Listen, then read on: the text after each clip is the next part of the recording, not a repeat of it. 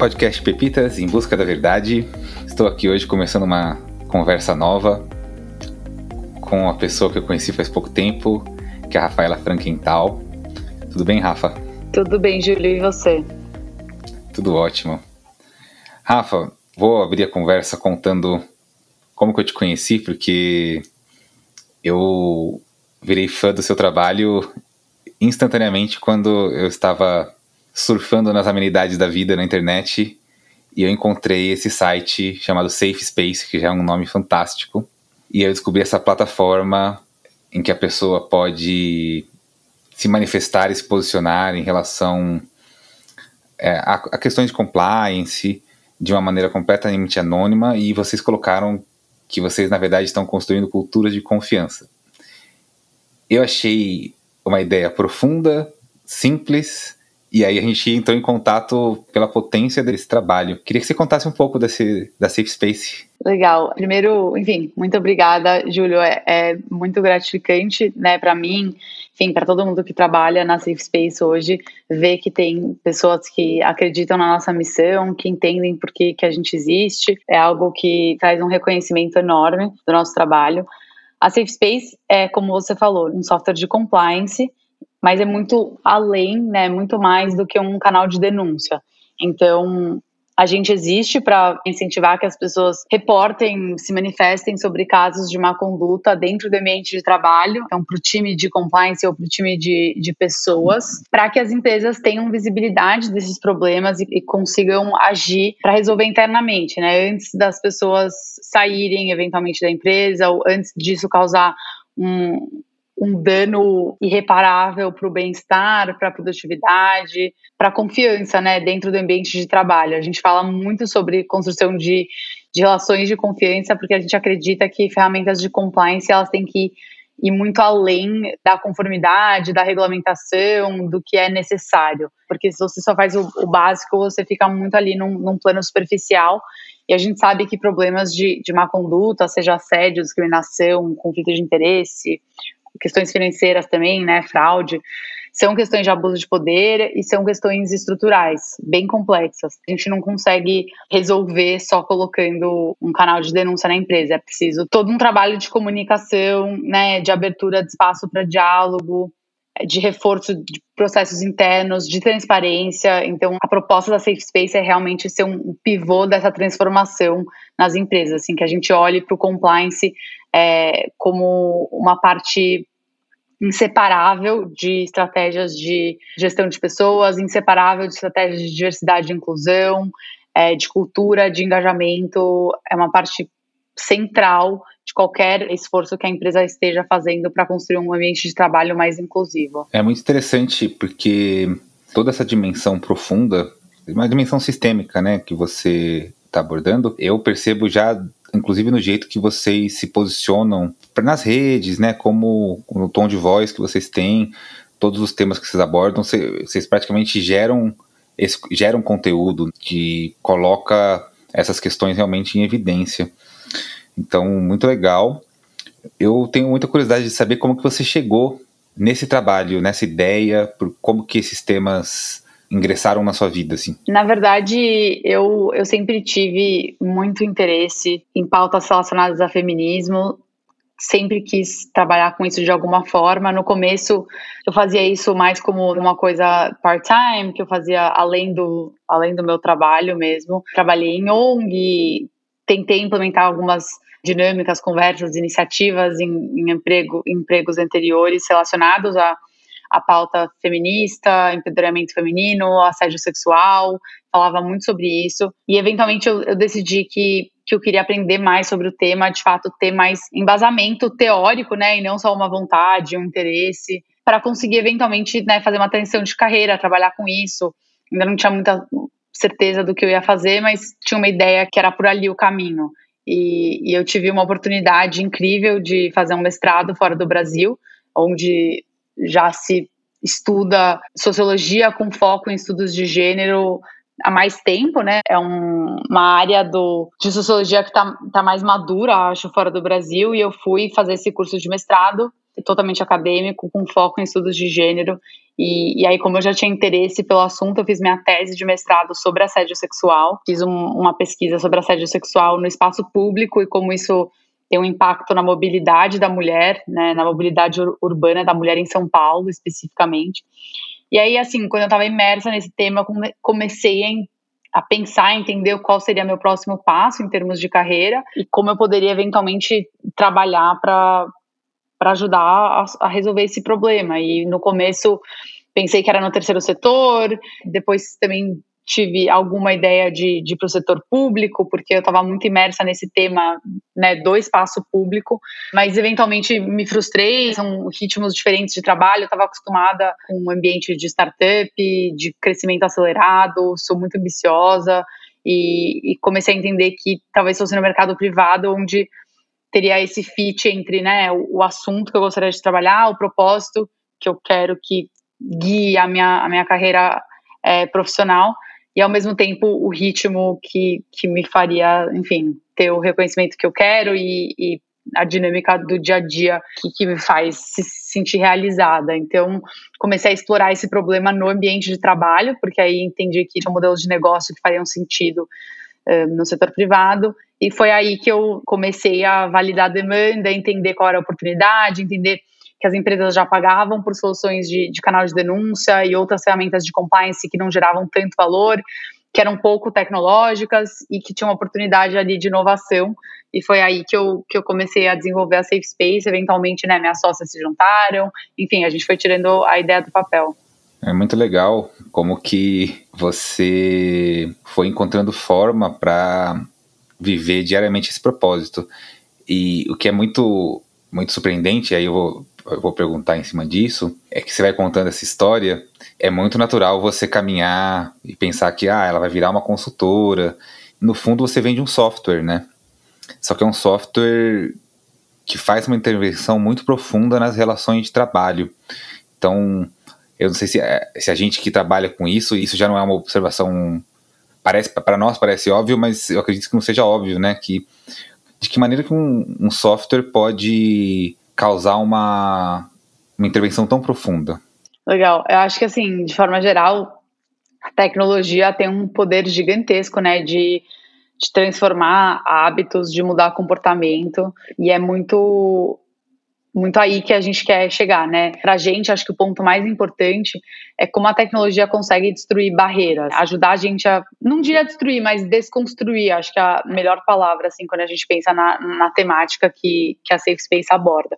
Porque hoje o principal problema que faz com que problemas de comportamento continuem aparecendo nas empresas e aparecendo num ponto quando a empresa já não tem mais o que fazer, porque de fato aquele problema já escalou, tomou uma proporção enorme, exposição na mídia nunca foi tão grande, porque as empresas não têm visibilidade do que está acontecendo. As pessoas que estão trabalhando no, naquele ambiente não sentem conforto e segurança suficiente para falar sobre a questão. Aí tem todo um outro problema de falta de informação, tem um estigma social enorme em cima de problemas de comportamento, especialmente relacionados a assédio sexual, discriminação. Então as pessoas não sabem que aquele incômodo de fato é um caso de assédio, de fato tem a ver com relações de poder, que tem a ver com o contexto social da pessoa ou o cargo hierárquico na empresa, a função que ela está exercendo. Isso gera obstáculos enormes que faz com que as pessoas não relatem e aí é um ciclo onde você não tem como entender onde está o problema, como que você vai resolver, sabe? Não adianta você entrar com treinamento, com estratégias, com palestras sobre diversidade e inclusão, se você não sabe onde está a causa do problema. E a tecnologia tem um potencial enorme de ajudar a desconstruir esses obstáculos. Então, ela consegue tirar a formalidade do processo de denúncia, que é uma coisa que a gente acredita que é muito importante. Então, o processo não tem que ser tão formal, ele não tem que ser tão difícil, ele não tem que ser burocrático, tem que ser o mais intuitivo e, e fácil possível e a tecnologia consegue fazer isso muito bem. Um outro ponto é acesso à informação em tempo real, quando a pessoa quiser. Então, assim, ela tem um problema, ela consegue consultar ali e entender o que aconteceu. Então, a tecnologia ela tem muito esse potencial de, de diminuir esse gap entre passei por um plano de má conduta, como eu faço para entender o que, que é, como que eu faço para entender qual é o próximo passo.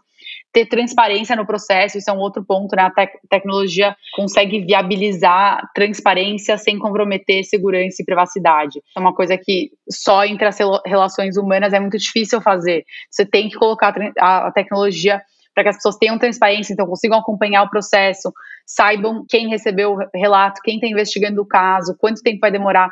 Todas essas coisas ajudam a gerar confiança. E, e, com a tecnologia é possível fazer isso de uma forma que seja segura para quem está do lado né, do denunciante e eficiente para quem está do lado da empresa. Concordo super com você e, de novo, acho maravilhoso Aqui no podcast já contei algumas vezes eh, uma história que eu vivenciei um trabalho muito legal de transformação, em que eu fiz uma intervenção não, tecnológica, né, mas eu mudei uma estrutura ali de, de formato de, de treinamento e um mês depois uma pessoa veio e me deu um presente chorando, dizendo que eu mudei a vida dela, que, nossa, tá com o sonho realizado. E foi ali que minha perspectiva do que eu faço trabalho mudou muito, né? Eu fico imaginando né, com uma solução dessa que ainda é escalável, se você tem alguma história que você tenha vivido, você fala, nossa, a Safe Space realmente pode mudar, pode mudar o mundo com o mesmo mundo corporativo ou o que for, né? Por causa disso? Você, se você tem algum case para dividir com a gente? Nossa, muitos, assim. Isso foi uma coisa que foi acontecendo aos poucos, né? No começo, eu me sentia muito sozinha, assim, comentava com as pessoas sobre a ideia e o que eu estava pensando. E, e, assim, as pessoas ficavam empolgadas, queriam dar uma força, mas ainda eu sentia um quê de ela tá viajando. Nossa, mas como que você vai com software uh, transformar tanta coisa, é um problema muito grande, mas, mas eu tinha sempre essa visão otimista de que o fato que o problema é grande quer dizer que a oportunidade é grande também, quer dizer que tem muito espaço para mudança e a gente sempre tem que começar de algum lugar. A gente vai caminhando passo a passo, né? Não é porque é grande que, que você deve deixar de lado, é justamente ao contrário. Então as pessoas falavam isso para mim, é o meu lado ambicioso, ficava tipo, é isso mesmo, sabe? É grande, é difícil, por isso que eu tô fazendo. E eventualmente, conforme a gente foi, me juntei com, a, com as minhas sócias, né, isso já foi um, um primeiro momento de transformação, quando eu, alguém estava disposta a sair do emprego e se juntar a mim com essa ideia maluca, então ela, talvez não seja tão maluco assim. Eventualmente, uma pessoa que eu não conhecia, que hoje é nossa, nossa rede de tecnologia, sabe, falou, estou disposta a sair do meu emprego num banco para me juntar a vocês, três pessoas e, e uma ideia. A gente não tinha investimento, a gente não tinha tecnologia. Então, assim, eram poucas pessoas ainda, mas é um, quanto mais gente vai se juntando, meio que um, né, um movimento, a ideia vai saindo do papel. E aí, quando de fato a gente lançou e teve exposição na mídia, etc., aí veio uma enxurrada de, de mensagens, pessoas falando comigo no WhatsApp, por e-mail, com histórias pessoais. Então, aí que a gente percebeu, né, que é um problema que as pessoas não falam abertamente sobre. Então, pode ser que foi por isso que a gente demorou para sentir que fazia sentido aquilo, mas que eventualmente as pessoas começaram a contar é, coisas pessoais assim para mim, falando nossa, é, isso aconteceu comigo há muito tempo e, e não, conversava com ninguém porque parecia que ninguém entendia. Eu estou muito feliz se alguém quer dedicar a carreira para fazer isso, alguém entende que é um problema gigantesco que ninguém está olhando e assim pessoas oferecendo para trabalhar de forma voluntária na Safe Space, pessoas se oferecendo para escrever conteúdo para gente, para fazer conexão, para ajudar de qualquer forma que fosse, porque de fato estavam se sentindo agradecidas, assim, é um sentimento meio louco até, porque na verdade a pessoa era uma, é uma coisa profissional, mas a pessoa via uma, uma conexão pessoal com o problema que ela passou. Isso é muito forte e em termos de reconhecimento para gente que está fundando a empresa é emocionante, assim, eu cheguei a compartilhar com o resto do time alguns relatos que a pessoa me dava um e-mail de assim, parecia uma redação contando casos e explicando tudo que aconteceu dentro do processo, por que a pessoa não conseguiu né, relatar dentro da empresa, onde ela acha que estão as barreiras, tentando ajudar a gente mesmo a, a avançar com, com a proposta da Safe Space. Então, isso foi extremamente gratificante, assim, pessoas que eu não falava há anos me dando mensagem e reconhecendo a importância dessa transformação que a gente quer gerar. É, eu super entendo e imagino que deve ser muito caloroso mesmo tudo isso. É, o que eu vejo, né, até pelo, pelo que você me contou do processo, é, principalmente nesse caso, né, de compliance, denúncia, são é muito desagradável, são sentimentos muito muito ruins que a pessoa tem, né, de humilhação, de raiva. Além de se oferecer, né, um, um caminho seguro em que ela possa se expressar sem o ambiente do julgamento. Então acho que tem todo esse cuidado que leva, acho que talvez para um dos pontos mais importantes, que é a pessoa sentir validada, né? O meu, meu sentimento foi validado. Mais do, do que o ato em si, o, acho que sentir que o sentimento dela pode ser expresso de uma maneira em que ela vai ser realmente ser escutada. Eu acho que talvez a raiz do poder desse, desse negócio, que é um negócio que é um software, começa com algo intrinsecamente humano. Por isso que eu, eu acho que vocês conseguiram juntar dois mundos que acho que um, eles vão realmente se retroalimentar de uma maneira libertadora. Eu, eu admiro muito. E você, duas vezes aqui agora na, no nosso, falou que você é muito ambiciosa. É, eu não sei se te contei, eu, eu, sou formado em língua chinesa, então tenho um pequeno conhecimento no, no mundo e tem duas palavras em ambição para a língua chinesa. E uma é a palavra carreirista da coisa, sabe? Não, eu quero subir, eu quero subir, não sei o quê. E tem um, e tem um lado que aí é uma ambição mais, mais positiva, que é a, é a ambição de deixar um legado, de deixar uma marca, sabe? É, queria saber qual é a sua ambição. Legal, não conhecia essas palavras em, em, chinês e não sabia que tinha essa diferença de significado é interessante, porque de fato a ambição tem várias, várias facetas.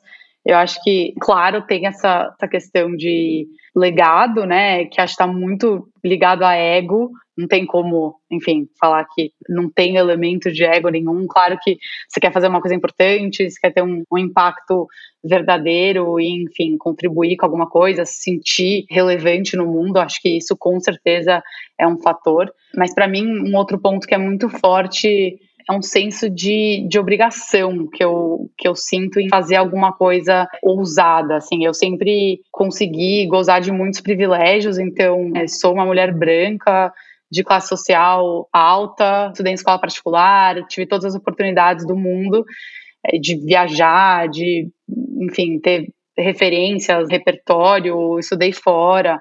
E eu sinto que se não sou eu que vou tentar fazer uma coisa que parece grande, parece difícil, um problema que as pessoas não sabem nem por onde começar, quem vai fazer? Então, eu sinto um pouco de responsabilidade até. A gente vive numa sociedade tão tão desigual, onde tem tanta gente capacitada, talentosa e boa que não tem oportunidade porque simplesmente a porta não está aberta para essa pessoa e eu tive sempre todas as portas abertas para mim.